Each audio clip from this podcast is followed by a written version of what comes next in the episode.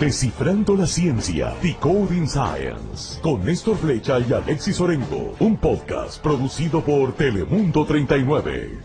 Y de esta manera iniciamos un nuevo podcast de Descifrando la Ciencia. El episodio de hoy, un episodio espectacular como siempre, tratando de descifrar la ciencia de temas interesantes, temas diferentes, como siempre. Mi copiloto de viaje, Alexis Orengo. Así es, Néstor, muy feliz. Hoy realmente vamos a estar tocando un tema eh, que ha tomado mucho auge realmente durante los últimos años y queremos conocer un poquito más a fondo acerca de estos temas. Vamos a estar descifrando la ciencia de los videojuegos. Y para eso, qué mejor eh, que tener un invitado espectacular, el invitado que tenemos el día de hoy. Conocedor de todo esto. Conocedor, ¿verdad? Tiene mucha experiencia. Estamos hablando de Frankie López, conocido popularmente en las redes sociales como Gambo.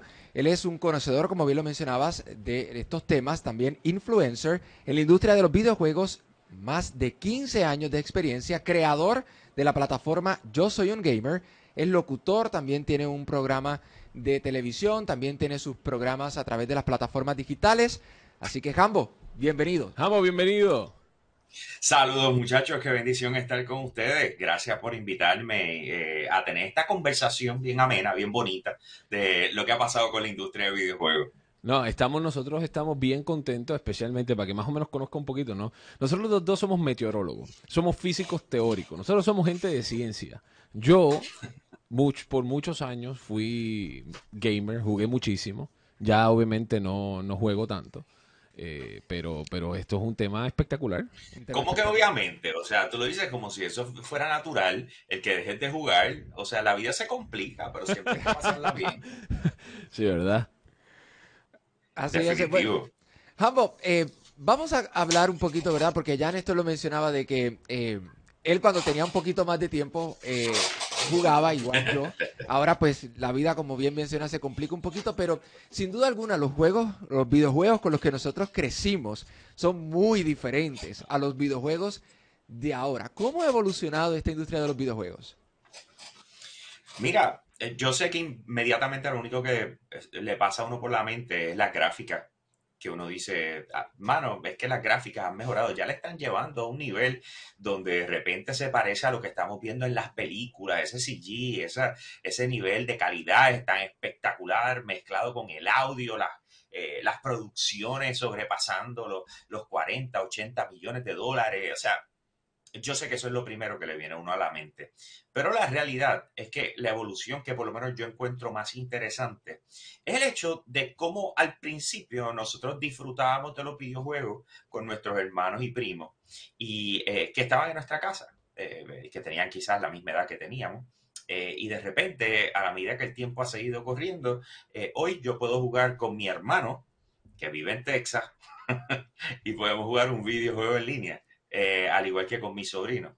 Y esa conexión, esa, esa interacción que nosotros tenemos, eh, es una de las cosas que yo digo, wow, eh, mira cómo vamos, tú sabes, y esto es con controles en estos momentos, ya nos podemos los headsets, ya podemos streamear, nos podemos ver, o sea, lo que nosotros estamos haciendo ahora para tener esta conversación, lo podemos hacer para, para mostrarle al resto del mundo cómo jugamos un videojuego, o sea, el, poderlo streamear, el, tener seguidores que, estén, que sean tu audiencia, o sea, todo este tipo de cosas ha sido una evolución tan bonita y tan espectacular eh, donde tú conectas con personas alrededor del mundo y ya no es solamente en el sofá en tu casa, que yo creo que eso sobre todas las cosas es lo que yo pudiese decir que eh, es la evolución que por lo menos a mí más me choca de la industria de videojuegos.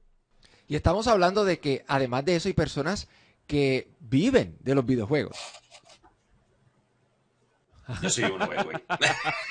no, y, tú sabes que eso es interesante. Y tú sabes que antes de, antes de, aquí de nosotros dos, obviamente, el, el que era gamer, digo era, ¿verdad? Porque ya... hay una razón en particular porque las que no tengo las últimas consolas, eh, porque si no, pues hay, hay problemas. Pero déjame te pregunto lo siguiente. Yo, yo no sé si alguien te ha preguntado esto anteriormente o no, pero ¿cuál es tu videojuego favorito? Ok. o sea, eh, puedes irte clásico, tranquilo. Sí, sí, sí, pero no, mi videojuego favorito se llama Halo 2, ¿ok? Uh, eh, lo publica la gente de, Microsoft, de Xbox, y básicamente Halo 2 es la razón por la cual hago esto. Eh, fue cuando me di cuenta de, lo que significaba esa transición competitiva eh, a los videojuegos. Eh, yo jamás pensé que, por más que a mí me gustaba y yo, o sea, me encantaban los videojuegos y quería ser buenísimo jugándolos, ¿verdad? Pero el hecho de, poder competir contra otras personas en línea y, trabajar duro para poderles ganar, tú sabes, y tenerme que desarrollar en, en diferentes skills, ¿me entiendes? So, ya, te puedo decir Halo 2 es mi videojuego favorito, obligado.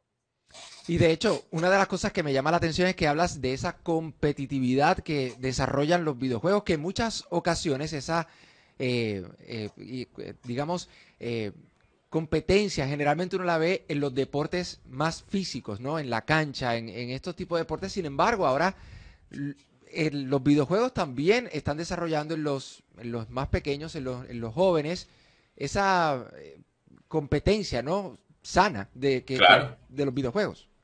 Sí, el nivel de, eh, competitividad que estábamos acostumbrados a ver en deportes naturales, ¿verdad? Lo que es baloncesto, voleibol, etcétera, eh, béisbol, fútbol. De repente estamos viendo que tienes jóvenes y niños que están diciendo, man, yo quiero ser un profesional en, esports, que son deportes electrónicos, y yo quiero poder competir y yo quiero ser mejor compitiendo y, y vamos a darle y quiero ganar dinero de esto. Y la realidad es que a mí me lo encontré súper interesante hace unos años atrás que se llevó, se llevó a cabo lo que fue el Fortnite eh, Cup eh, en Nueva York y de repente el chamaco que ganó eh, tenía 16 años y ganó 3 millones de dólares.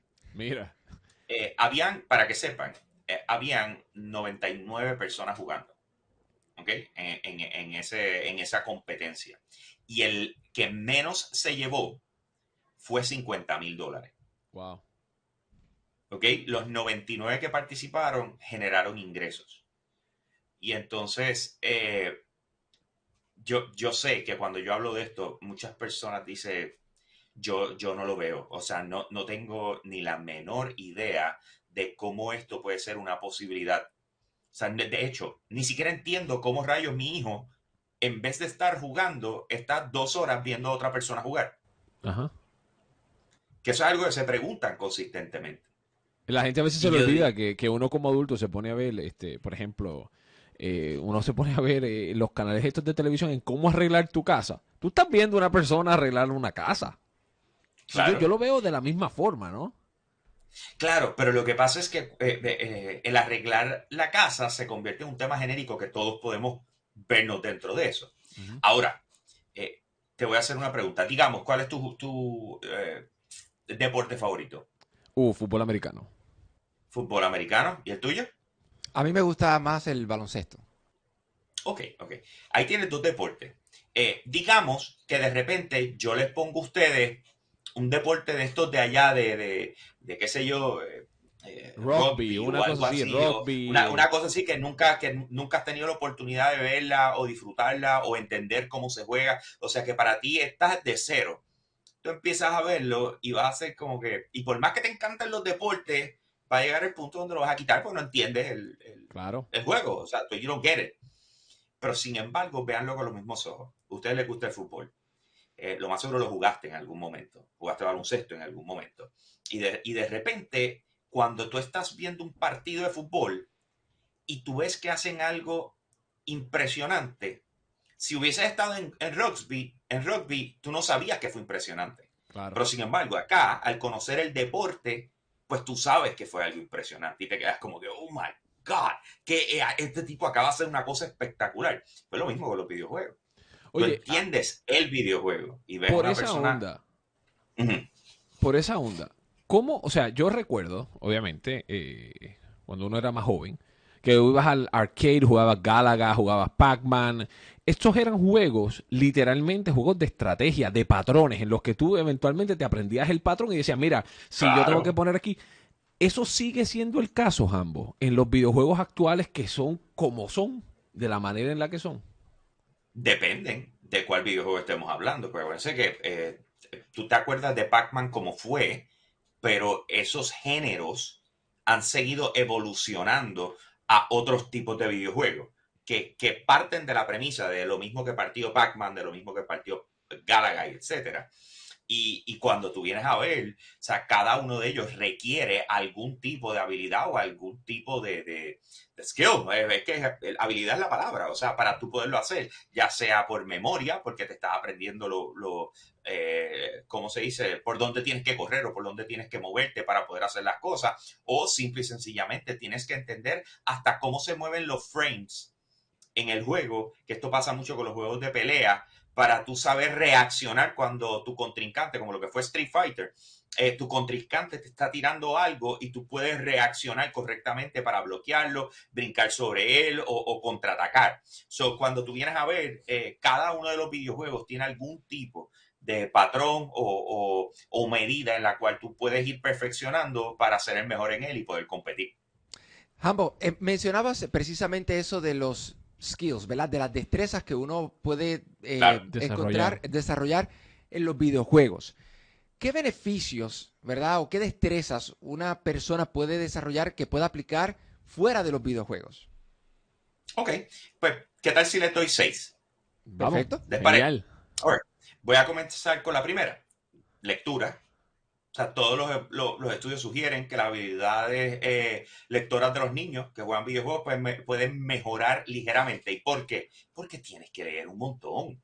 O sea, tú no te das cuenta, pero en muchos de estos videojuegos te están llevando a través de un sinnúmero de investigaciones y cosas. Y mira, y aquello que hay que resolver. Y de dónde salió esto. Y, y de repente te sale esta historia que no es hablada y es leída. Y cuando tú vienes a ver la gran mayoría de las lecturas de los muchachos que que hacen porque quieren, no porque los obligan, están dentro de los videojuegos. y están leyendo.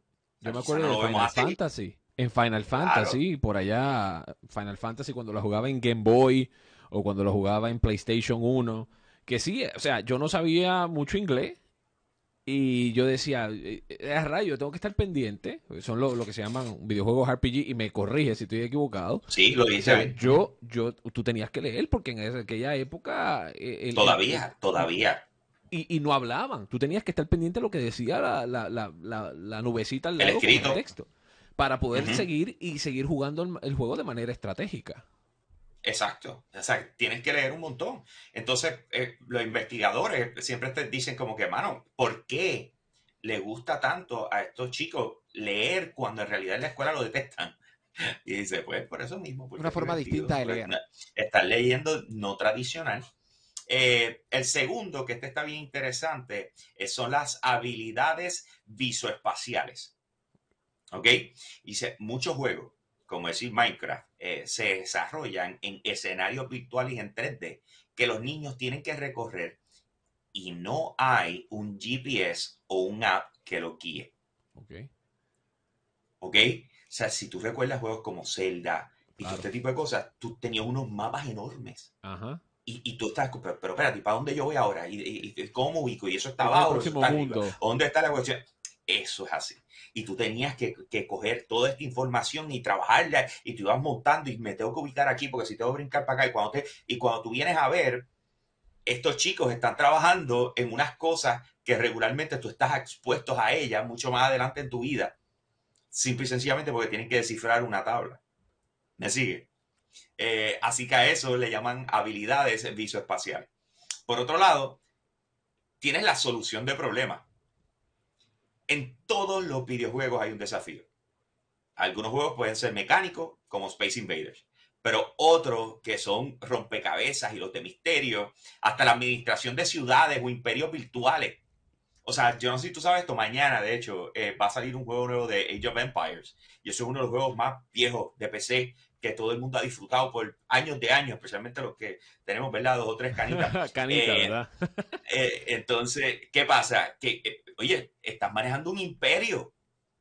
¿Tú me entiendes? Tú sabes. Y estás creando negociaciones con otros imperios y tienes que atacar y te atacan a ti, te tienes que defender, tienes que evolucionar el imperio. Estas son soluciones de problemas y está brutal porque buscando información resulta que los profesionales de Haití vienen y dicen los mejores, las personas que están mejor diseñadas para trabajar en lo que es Internet Securities son los gamers.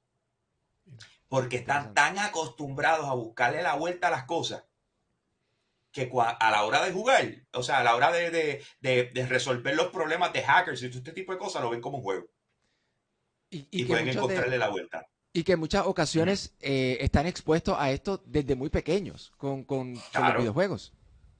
Y que la tecnología ha avanzado de una manera impresionante. O sea, ya, yo me acuerdo por allá en los 90 jugando StarCraft, eh, Warcraft en una computadora que que tenía que esperar que ella quisiera subir y entonces que el CD-ROM Sí, que te ibas abajo a prepararte las cosas de comer y todas las cosas mientras iba subiendo.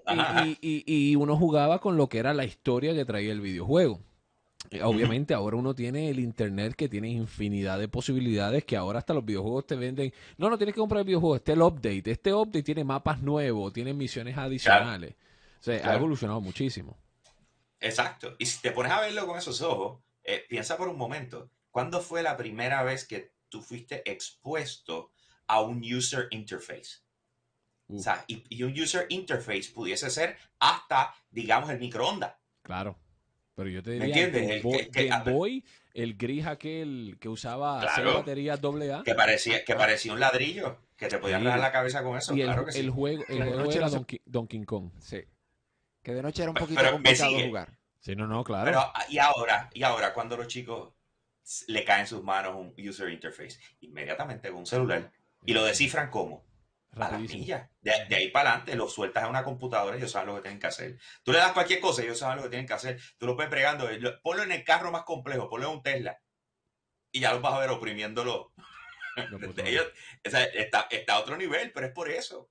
Porque ahora estamos en esa etapa.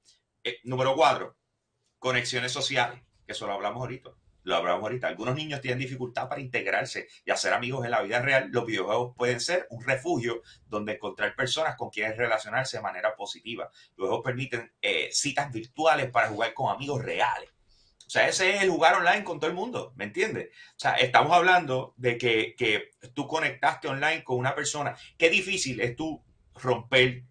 Piensa cuando tú llegas a una escuela por primera vez y no conoces a nadie ¿cómo es la manera correcta? Piénselo, porque hay veces que lo, vemos como natural. No, pero son niños, ellos van a encontrar cómo. Sí, el encontrar cómo es qué tema de conversación vamos a tener. ¿Qué vamos a poder hablar? ¿Qué tenemos en común? ¿Qué, podemos hacer? de repente, los videojuegos se convierten en, en, exactamente eso. Mi hija y sus amigas están jugando, ella tiene nueve años, y ellas están jugando Roblox. ¿Me entiendes? Y están pegados con Roblox. Mi sobrino, que es un poco más, eh, más mayor que ella, tiene 12 años y está jugando con los panes, está jugando Fortnite, está jugando un sinnúmero de juegos. Y, y, él me, el tío, mira, ¿y cómo, cómo, cómo hacemos? Porque estamos trancados en esto. O sea, nos están ganando mucho. o sea, son unas conversaciones, un conectar espectacular. Claro, claro, tiene, o sea, son conexiones sociales, punto. Lo que pasa es que la gente lo ve, ah, está ahí pegado jugando. Dice, pero tú lo estás escuchando hablar. Sí, está hablando con un pana Cierra los ojos. Y si estuviera hablando por teléfono y estuviera sentado en la cama como antes, ¿te acuerdas? Que no podíamos movernos porque no había celular. El, teléfono estaba al lado de uno. Yo no estaba pegado, así, mira, así.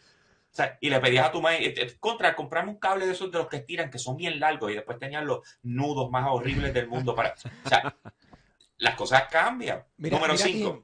Mira qué ah. interesante, porque eh, justo antes de comenzar el, podcast, Néstor y yo estábamos conversando y le le comentaba que cuando vino la parte esta del lockdown, que estábamos todos de la pandemia, que esa interacción física, social, presencial, pues no se podía hacer. Eh, el método de poder compartir con, amistades fue a través de, los videojuegos. Nos pudimos conectar y, pasar un tiempo eh, en la noche, ¿no? Jugando un poquito. Vacilando, claro. Eh, es que ahí es donde vamos. Eso es exactamente lo que te permite hacer. O sea, ¿pudiste jugar básquet con el pana? No, porque estaba sembrado en la casa, no podía salir. Pero pudiste jugar básquet sí, porque jugaste NBA 2K. ¿Me sigue? Claro. Tú sabes, eso yeah, está ahí. Número 5. Juego imaginativo y creatividad. Mira, hay muchas oportunidades para el juego imaginativo cuando los niños son pequeños, desde Lego hasta jugar con muñecas. Sin embargo, la sociedad a veces desaprueba esos juegos en los adolescentes. O sea, ya, ya tú estás grande para eso pues los videojuegos te brindan la oportunidad de continuar participando en juegos imaginativos, en creando historias, tú sabes, en poder disfrutar de este mundo ficticio y de repente tú ser parte de ese mundo ficticio. Y estás con los panas y estamos ahí y vamos a hacer un raid y nos vamos a meter en esta caverna y hay un boss enorme y somos 18 y vamos a cuadrar esto bien porque le vamos a meter. Tú cuando tú vienes a ver es la evolución de lo que está pasando hoy en día y te pone la creatividad a correr. Y lo que pasa es que después ese día perdimos. Lo tratamos y no pudimos. Perdimos los 18. ¿Qué pasó?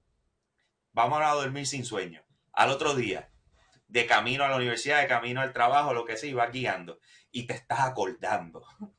Y tú ahí si a la madre, como yo voy a hacer para pasarle. Y cuando tú vienes a ver, te, deja la mente corriendo, can, can, can, can, y de repente a alguien se le ocurrió algo nuevo y cuando nos volvimos a conectar, ya loco, mira, ahora lo vamos a hacer de esta forma y ya tú vas a ver que si lo tratamos así, ah, verdad es, ¿por qué no lo hicimos? Cuando tú vienes a ver, te pone la imaginación a correr, te mantiene activo. Es súper espectacular esa conexión entre panas. Ser número 6, carreras profesionales en videojuegos. Ahorita se lo dije. Chamaquito de 16 años, ganó el Fortnite Cup, 3 millones de dólares. Tienes 99 otros que ganaron desde 50 mil hasta 1.8 millones de dólares.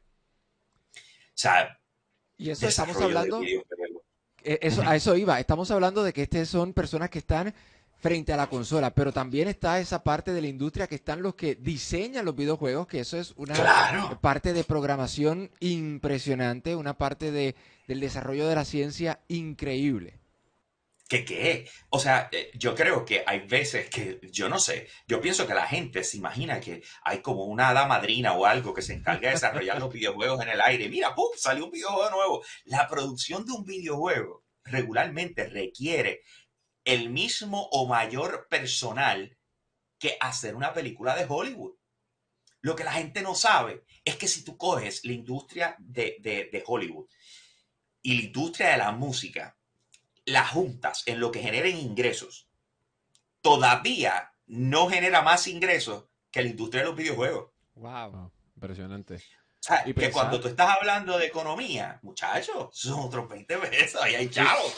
o sea, e, es, interesante porque, eh, y esto porque hace poco estaba viendo en, en, Netflix, hay una serie completa que se llama eh, High Score, que es que te vamos hablando de la, de la evolución de los videojuegos y todo esto. O sea, y, y tú te pones a pensar de, de, de una manera u otra, cómo, o sea, la primera consola de la casa es Atari, pero obviamente Nintendo viene a revolucionar eh, todo, porque Atari dice, no, yo voy a generar mucha cantidad de videojuegos, la calidad no es importante. O sea, viene Nintendo, vemos la evolución de cómo de Nintendo, Sega, eh, llegan los PlayStation, Nintendo sigue evolucionando, o sea, llega a Xbox. Entonces, esto ha sido un proceso bien interesante y obviamente económicamente, como bien dice, o sea, es un impacto económico no solamente desde el punto de vista laboral, porque está dando empleo a personas creando estos videojuegos, pero también hay personas como es el caso tuyo, Hambo, de que literalmente, como se dice en inglés, you're making a living out of it. O sea, literalmente. O sea, eso es sumamente, e, e, es, impresionante. Te, voy a más. En el momento en que la industria de videojuegos rescata una nación, y tú dirías, ¿cómo es? Dice, Finlandia. Ustedes conocen a Finlandia y una de las cosas que quizás eh, muchas de las personas no, no, no saben es la dependencia que tenía Finlandia con Nokia o sea, una dependencia enorme, enorme, tú sabes, pero de repente eh, Nokia se fue rompiendo de lo que lo conocimos y lo que fue el powerhouse y lo que fue, y el gobierno de Finlandia empezó a invertir en estudios pequeños de desarrollo de videojuegos.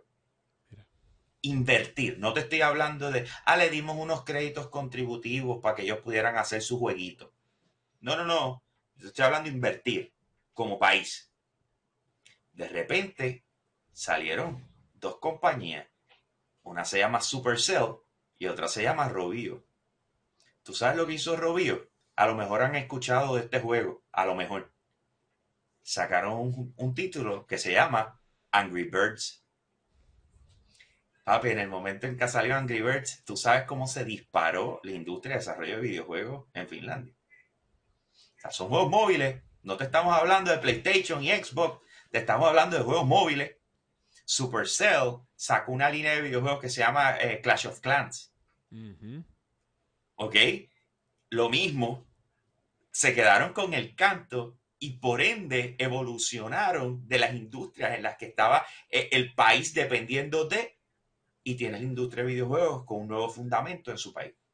Y tengo que decir que, por ejemplo, en el caso particular de Angry Birds, eh, incluso llegaron a hacer y películas, pero también llegaron a hacer acuerdos con, por ejemplo, NASA y tuvieron este videojuegos que si, por ejemplo, variaba la gravedad, varía, o sea, que estamos hablando de que los niños pasaban por ese proceso de tener que aprender, ok, si tiro este, eh, este pajarito o este proyectil, en este ángulo puede llegar a esta distancia, puede, o tengo que tener en cuenta de que hay más gravedad, menos gravedad. Física, sí. Muchos proyectos, problemas de eso que yo tuve que resolver en la universidad. Con proyectiles que van de un punto a otro. Entonces, hemos hablado de lo positivo, eh, Hambo, hasta ahora. Ahora, mucha gente que dice, no, es que esto de los videojuegos tiene un aspecto negativo y gran parte de los videojuegos también son eh, eh, responsables del aumento en violencia, de que los juegos son muy violentos, que le dan la oportunidad a un jovencito de 16, 15, 16 años de agarrar una virtualmente en su avatar o ese personaje en tres dimensiones de ir y, e ir literalmente matando y matarse entre sí, ¿verdad? Y matarse. Entonces, eh, ¿hasta qué punto eso tiene veracidad? Eso como primera pregunta. y la segunda pregunta que te hago es hasta qué punto verdaderamente eh, los videojuegos hacen personas más antisociales verdaderamente. Ok, pues vamos con la primera parte. Eh, ¿Ustedes saben lo que es Nerf? Ajá.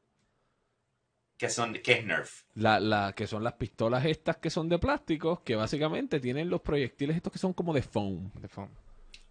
Mira qué interesante. Ey, vamos a jugar a dispararnos en la vida real. No en un videojuego, en la vida real. Yo no sé si a ustedes le pasa, pero de repente tú fuiste a ver una película eh, como The Fast and the Furious y, tú, y, la adrenalina y los carros por todos lados y de repente cuando sales de la, de, la, de la película y te montas en el carro, tú como que, espérate, déjame. tú sabes, tengo, que, tengo ganas de dar una corrida. O sea, cuando tú vienes a ver o sea, eh, eh, todos estos juegos están hechos para entretenerte y crear emociones en ti. Tú sabes, pero yo nunca he visto un videojuego salirse de donde está e ir a matar a alguien. ¿Me sigue? O sea, son personas, son personas que, que, que, que dicen, no, es que lo que pasa es que le adjudican a los videojuegos que... Mira, brother, o sea, cuando tú ves un chamaco que se entra a una escuela con metralletas y cuatro cosas y viene y mata a medio mundo, ese chamaco tiene problemas. Serio no por un videojuego. Es un problema en su casa, sus papás, su esto, lo otro. Sea, tienes un, un conglomerado de situaciones que los afecta. Ahora, la adicción a los videojuegos, eso sí es bien real. O ¿por qué? Pues no se está poniendo control. O sea, de repente los padres consideran que los videojuegos ahora son las nanas. Vamos a cuidar a los niños eh, para yo poder hacer mis cosas. Siéntate ahí, ponte a jugar y de repente no te diste cuenta y a ti te pasaron cuatro horas y fuiste para allá y todavía lo ves pegado. Y tú mira, nene, pero vas a seguir jugando. Si, si tuviera tu misma edad, que él haría? Se vira y te mira y te dice, ¿y tú vas a seguir trabajando? Pues llevamos el mismo tiempo. ¿Me sigue? Y por esa misma línea, y yo sé que posiblemente la respuesta puede ser un poco compleja, pero ¿Hay algún tiempo estimado en que se recomiende, por ejemplo, de que digamos no se juegue más de tantas horas diarias o semanales para no crear esa adicción a los videojuegos? ¿O eso va a depender de, persona a persona, caso a caso? Claro, claro, caso a caso. ¿Sabes qué es lo que yo siempre recomiendo? Sistema de recompensa. ¿Tú quieres jugar videojuegos? ¿Cómo están esas notas? ¿Cómo está ese cuarto? Este, ¿Tú ayudaste en la casa? ¿Qué tú hiciste? Dice, no, lo que pasa es que yo... no puedes jugar. O sea, ah, dice, ¿cómo saliste en el examen? Ah, papi, saqué una A. Deja todo, vete a jugar un ratito. Claro. Bueno, ¿se convierte en qué? En una motivación. Se convierte en una motivación. Llega el fin de semana y dice, eh, papi, ¿qué vamos a hacer este fin de semana? No, vamos a estar en casa relax. ¿Puedo coordinar con los panas para juntarnos a jugar? Y dice, ah, bueno, dale, claro que sí. Tú sabes, ¿a qué hora vas a jugar? Ah, como, como a las 2 de la tarde. Me dice, ok, pues cuando vayamos a almorzar, ya ahí paramos, ¿está bien? Digo, a cenar, ahí paramos. ¿Estamos? Dale. el chamaco coordina con los panas y todo el mundo se junta. Pero ¿qué pasa? Volvemos. En ningún momento siempre estamos así señalando, pero nunca estamos analizando de que nosotros mismos queremos hacer cosas y que a consecuencia quizás los dejamos un tiempito más del que se supone. ¿Me sigues? Por, no, por uno mismo no querer sacrificar lo que quiera hacer. Es decir, papi, si eres padre, no, te, no hay de otra, tienes que dedicarle tiempo a tus hijos. Definitivamente. después no. a mí me pasa porque yo tengo, mira, yo tengo un hijo de tres años. Eh, a mí me pasa. Y, nosotros, por ejemplo, eh, mi esposo y yo eh, terminamos para, para un viaje. Le compramos una de estas tablets y todos los, o sea, no le pusimos el internet y todos los juegos que tiene son juegos educativos de aprender, pero hasta cierto punto eh, pasa eso también, ¿no? Tú ves ciertas destrezas que está aprendiendo, pero a la misma vez uno tiene que tener un control en el tiempo que va a dejar que pase mirando la pantalla. Y ya que mencionas eso de los juegos, de los juegos educativos también hay que entender que, que hay juegos para para las edades. Claro. ¿Verdad? Y, hay juegos que son para niños, otros juegos que son para adolescentes y otros que son para personas que... Igual que las películas. Eh, igual que las películas. Mucha gente ignora eso eh, y es un tema interesante, aunque no estaba en las notas, es un tema interesante. Mucha gente ignora que el videojuego te da un rating y te dice, mira, esto es para, para tal edad. O sea, yo me acuerdo eh, que, que, por ejemplo, hay ciertos videojuegos en los que uno hay una serie de videojuegos eh, que, que, por ejemplo, se llama Grand Theft Auto, que esos son videojuegos que si uno no tenía 17 años, uno no podía comprarlo, por ejemplo. Exacto. de acuerdo, eh, mature, 17 años en adelante. Pero lo que pasa es que es mentalidades. Se tienen los papás que dicen, es que es un jueguito. Y lo tratan así. Yo te lo digo por la experiencia. O sea, imagínate, yo trato, yo, yo por lo menos tres veces al año eh, hago campaña y énfasis en Puerto Rico y donde quiera que estoy relacionado al ESRB rating, que es el, Electronic Software eh, Rating Board, que es lo que le da el rating a todos los videojuegos. Cosa de que la gente tenga conciencia de que eso existe. Mi cuñado, con mi sobrino, ya es un manganzón, ya tiene 25 años, pero antes de eso, de chamaco, cuando se venía a quedar a mi casa, el papá venía y me decía, mira, si vas a ir al cine, no lo lleves a una, a una película R, porque él no tiene la edad para eso. Y yo lo miro y yo le digo, papi, pero tú lo estás dejando jugar con los Duty desde los 12 años. Y eso es mature, de 17 años en adelante. Claro. Y él, ah, pero eso es un jueguito. Y eso no es ningún jueguito, loco. O sea, si, si, si, está, si tiene esa clasificación, es porque el niño no está apto para poder bregar con eso. Voy a regresar a los deportes. Los deportes, cuando tú estás llevando los niños a través de la disciplina deportiva, una de las cosas que tienen que aprender es a manejar las pérdidas. Cuando perdiste. El tú perder crea unas emociones en ti. Y tú pasas por un proceso mientras vas aprendiendo cómo eso se maneja al principio te dan unas perretas. Entonces perdiste y estás gritando y con la pelea y con la ecuación. Lloraste y todo. Pero después vas entendiendo que eso es parte del proceso. Imagínate un chico que no ha pasado por ningún proceso de, disciplina deportiva y tú vienes y lo pones a los nueve años a jugar un videojuego que es de 12 años en adelante que tiene este tipo de actividad y competencia entre sí. ¿Tú me sigues? O sea, cuando estamos hablando de eso, ya estamos llevándolo a que él por su cuenta aprenda solo a manejar la pérdida. Cuando tú regularmente en disciplina deportiva lo llevas de la mano de un coach. Claro. La reacción que vas a tener además de un llorón, va, a tener uno de estos chicos que tú los escuchas online y con la gritería y, tirando controles. Y ¿Por qué? Porque los dejaste en un proceso que no estaba hecho para que lo caminaran solo, solo, por no entender que para eso está el freaking rating. o sea, es interesante, es una perspectiva, es una perspectiva válida e interesante. Hambo, eh, vamos a hablar ahora un poquito de la de cómo el gaming se ha diversificado un poco, porque hemos visto que, eh, por ejemplo, las escuelas, hay escuelas que utilizan eh, métodos de gaming para las enseñanzas de, de- de algunos cursos. Eh, también hemos visto que el gaming se ha utilizado para eh, tener montañas experiencias rusas y- montañas rusas, tener experiencias que típicamente, por ejemplo, yo he visitado el sistema solar completo a través de esta eh, virtual la- realidad virtual. realidad virtual. Así que.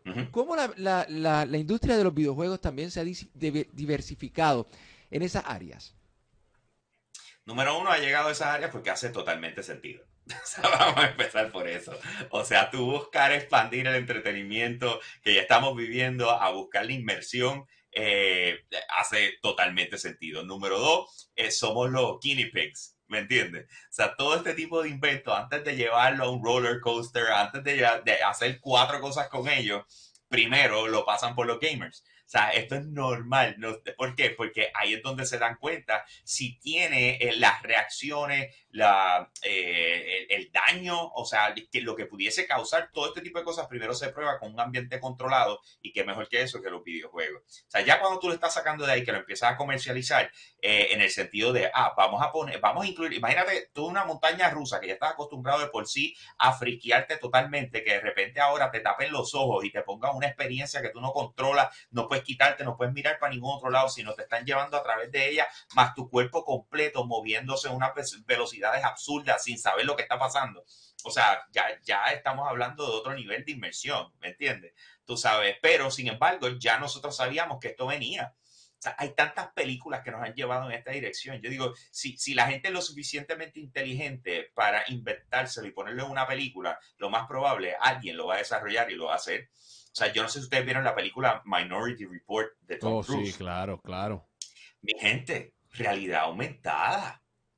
Sea, si recuerdan, él lo tenía en unos lentes de contacto, ¿verdad? Eh, pero sin embargo, eh, en estos tiempos estamos hablando del proyecto de que, que terminó hace unos años atrás, que se le conocía como Google Glass. Apple está trabajando en algo ahora mismo. Tienes a la división de Oculus de Facebook que está trabajando en realidad aumentada. O sea, tienes todas estas cosas. Imagínalo por un segundo.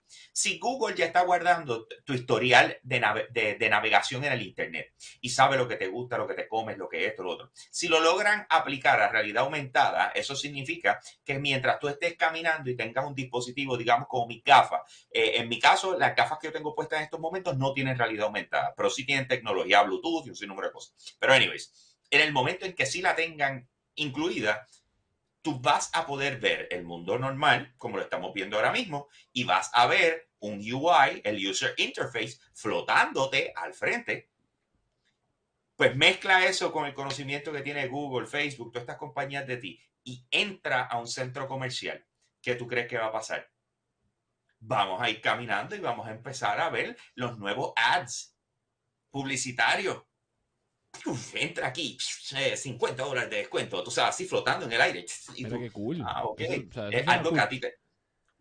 Claro. A Pero mí, para ahí vamos. yo te tengo que decir lo siguiente. Yo no sé si, pero a mí me marean. A mí me marea. ¿Qué cosa? O sea, e- esos lentes, esta, cada vez que tengo que hacer algo con realidad virtual y que me pongo la- la- los lentes esos con la pantalla, que tú miras a la derecha y a la izquierda y tú, a mí eso me marea de una forma. Mira, yo me puedo montar en cualquier montaña rusa, los movimientos que sea, a mí no me pasa nada. Ahora, tú combinas una montaña rusa con esas lentes y la mareada de la vida. No, brother, te van a tener que amarrar un- un- una, una bolsa al frente, así, como si fuera un bozal de caballo. Definitivamente. No vaya- Pues, pues vas a dejar las tripas ahí.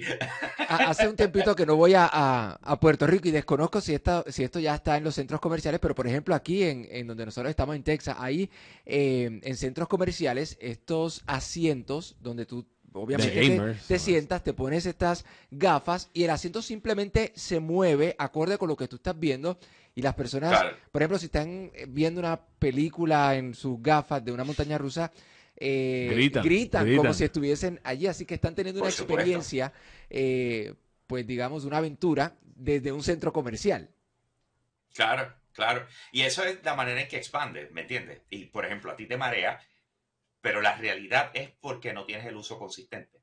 No solamente eso, al no tener el uso consistente, que, que tu cuerpo no se ajuste a esto, porque nadie te ha dicho, mírate, ponte estos goggles de realidad virtual y te los pones. Me dice, ahora juega por cuatro horas consecutivas. Claro. No, o sea, tú te tienes que ir ajustando. Estás entrenando, entrenando el cuerpo. Claro, tienes que entrenar el cuerpo, los ojos, etcétera.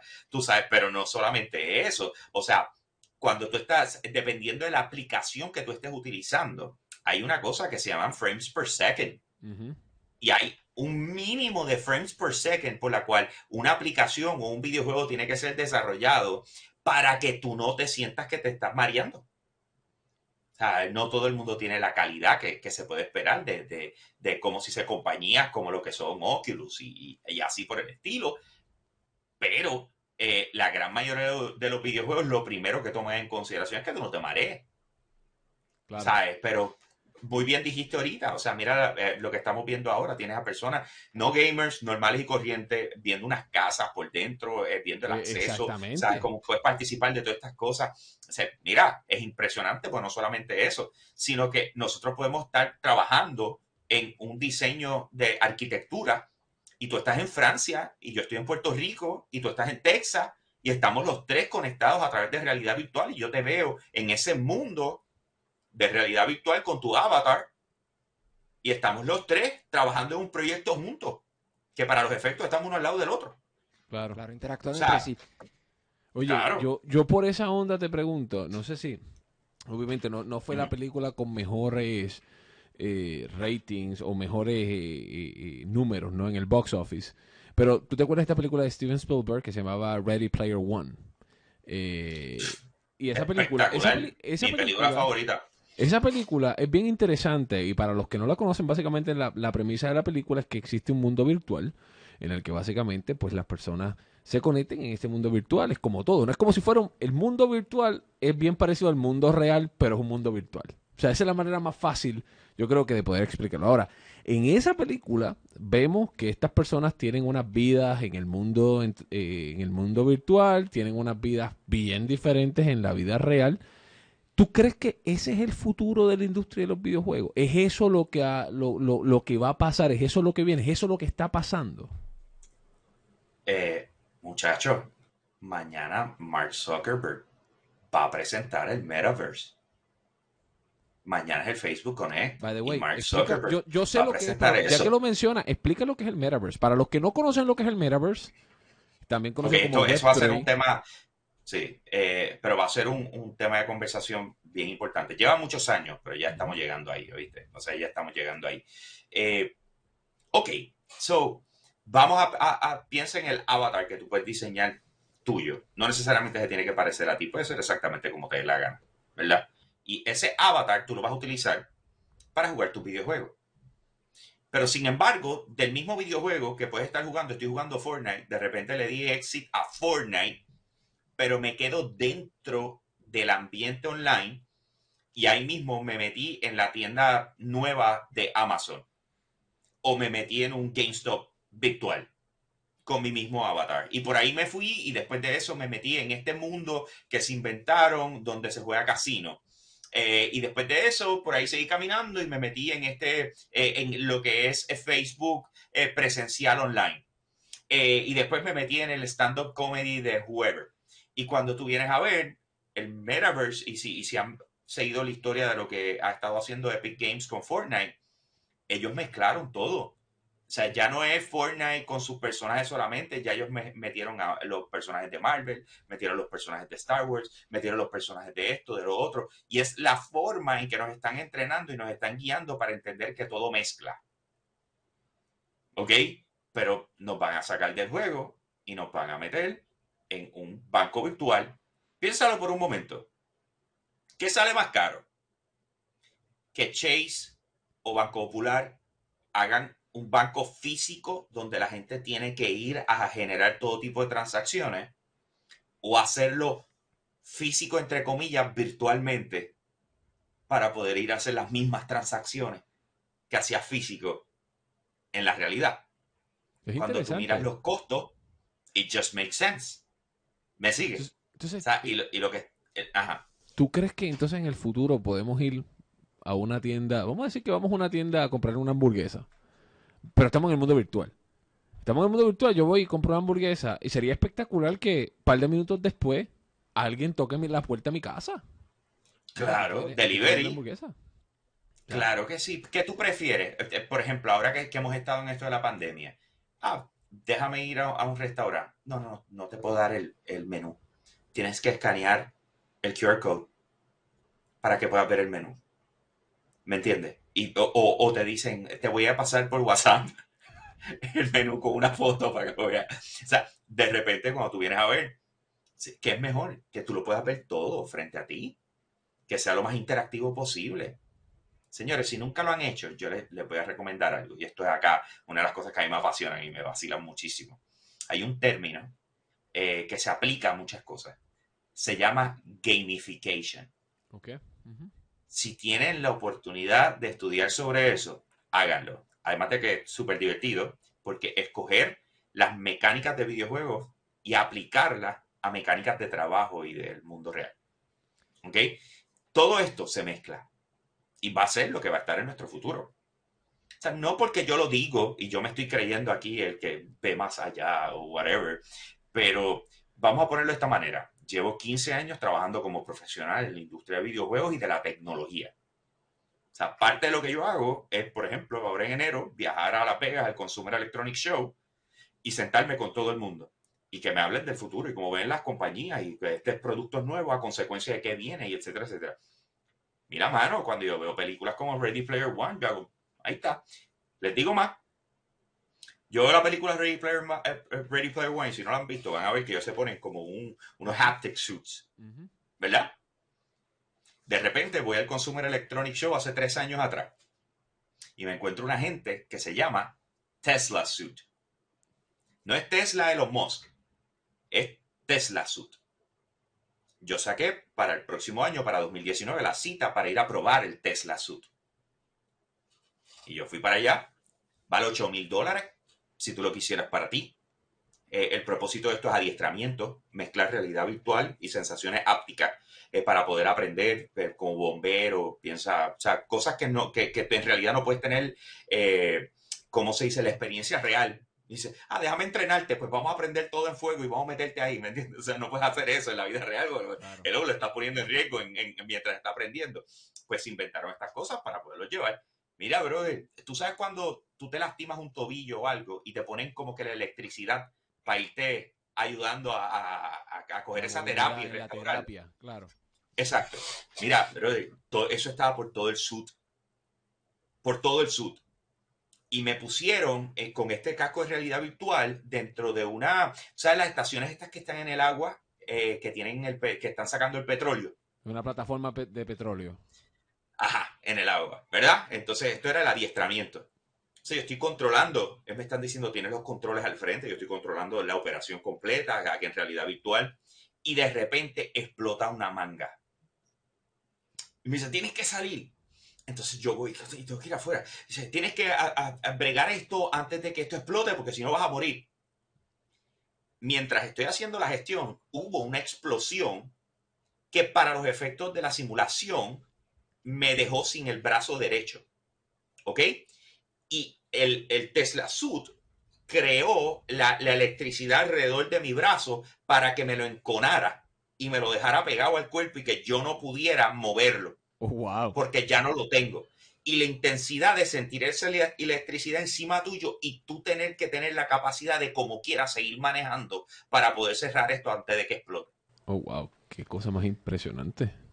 That's what I'm saying. Entonces, ¿por qué les menciona Tesla Azul? Porque fueron del grupo asesor de Steven Spielberg para poder crear los suits que vimos en Ready Player One. Wow. Interesante. Y de hecho, eh, sí hemos visto que, por ejemplo, departamentos de policía utilizan eh, una especie de, de- de Simulaciones. simulaciones, ¿no? Los pilotos también utilizan eh, simulaciones para Astronauta. astronautas. Te pregunto, eh, esto de la pandemia, ¿verdad? Ha ayudado a que Acelerado. seamos acelerado a, a que nos volvamos un poquito más creativos a la hora de, por ejemplo, ya no podemos ir a tomar esos entrenamientos, ya no podemos reunirnos, ya no podemos hacer muchas cosas. Sin embargo, la tecnología está disponible para juntarla y poder hacer que entonces nos, te podamos entrenar, que podamos eh, enseñar de una forma creativa. ¿Entiendes que la pandemia ha ayudado a, a que se vean los videojuegos o se adapten, digamos, las estrategias de videojuegos para otras eh, áreas?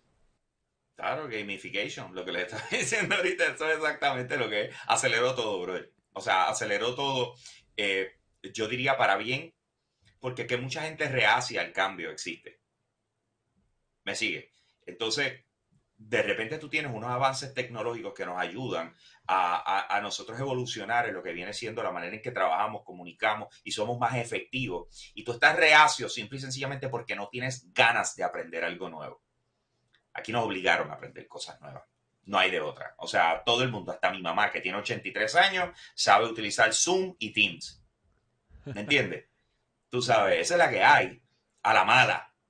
Tú sabes, porque si no, ella no podía reunirse con su, sus amigas de la iglesia. No, so, ella tuvo que aprender. Tuvimos. No la En el caso de nosotros, o sea, nosotros fuimos de literalmente no poder transmitir de ningún otro lugar que no fuera la estación a tener que transmitir segmentos completos del tiempo y de lo que fuera a través de un teléfono celular en una aplicación. Que antes era impensable. Que antes era impensable. No, definitivamente. Oye, Hambo, nosotros te agradecemos de tal manera tu tiempo. Eh, la, conversación estuvo espectacular. Yo creo que, que, que, muchas cosas que aprendimos que no conocíamos, ¿no? Definitivamente. que vimos los videojuegos de otra perspectiva y que a veces nosotros estamos hasta jugando sin, dando, sin darnos cuenta en nuestro propio celular, tratando de encontrar algunas otras cosas y tratando de aprender algo. Eh, así que, eh, por ejemplo, hay aplicaciones que a través de los juegos uno aprende otros idiomas y a veces ni nos damos cuenta que estamos literalmente jugando. Definitivamente. Oye, Jambo, ¿y dónde te pueden conseguir para la, audiencia que quiera conocer más de ti, conocer de lo que haces o que son a lo mejor fanáticos de los videojuegos y dicen, mira, yo quiero ver lo que hace este tipo? Pues mira, a, través de Instagram me puede conseguir cualquiera. Eh, mi, mi, username es HamboPR. Hambo se escribe con H al principio, eh, como Rambo, pero Hambo. HamboPR. Eh, me pueden conseguir así, pero de la misma forma, si escriben en Google, yo soy un gamer. Si tú escribes yo soy un gamer, te va a aparecer nuestra plataforma, te va a aparecer absolutamente todo lo que nosotros hacemos eh, en YouTube, en cualquier red social, tú escribes yo soy un gamer y nos vas a encontrar, porque ahí estamos. Eh, doy gracias a Dios, ya llevamos 10 años, eh, lo cumplimos los otros días, el 1 de agosto, en la industria, como con unos seguidores a través de toda Latinoamérica, Estados Unidos, o sea, por todos lados, sobre 1.2 millones de personas que, cuentan con, con, nosotros para conocer qué está pasando en, videojuegos, tecnología, entretenimiento. So, ya, a mí Hambo PR y a Yo Soy un Gamer para que tenga la plataforma y no le falte absolutamente nada. Gracias, Milhambo, por tu tiempo. Alexis, espectacular la conversación el día de hoy. Definitivo, definitivo. Eh, ustedes recuerden, ¿verdad? Que nosotros estamos aquí eh, para aprender también a través de esta entrevista. Me parece fenomenal y fantástico todo lo que hemos eh, aprendido de una forma muy distinta de los videojuegos. Definitivamente, gracias por acompañarnos en este episodio de Descifrando la Ciencia y esperamos que nos acompañen el próximo. Así es, recuerda que nos puede sintonizar a través de nuestra aplicación de Telemundo 39 en Apple eh, TV y en Roku también en nuestro sitio de internet telemundo39.com y si prefiere escucharnos en su plataforma de podcast preferida, allí también vamos a estar. Hoy desciframos la ciencia de los videojuegos y recuerde que siempre hay un tema, mire, para descifrar, así que esperamos que nos acompañe en la próxima intervención de Descifrando la Ciencia. Gracias por escuchar Descifrando la Ciencia, Decoding Science, un podcast producido por Telemundo 39.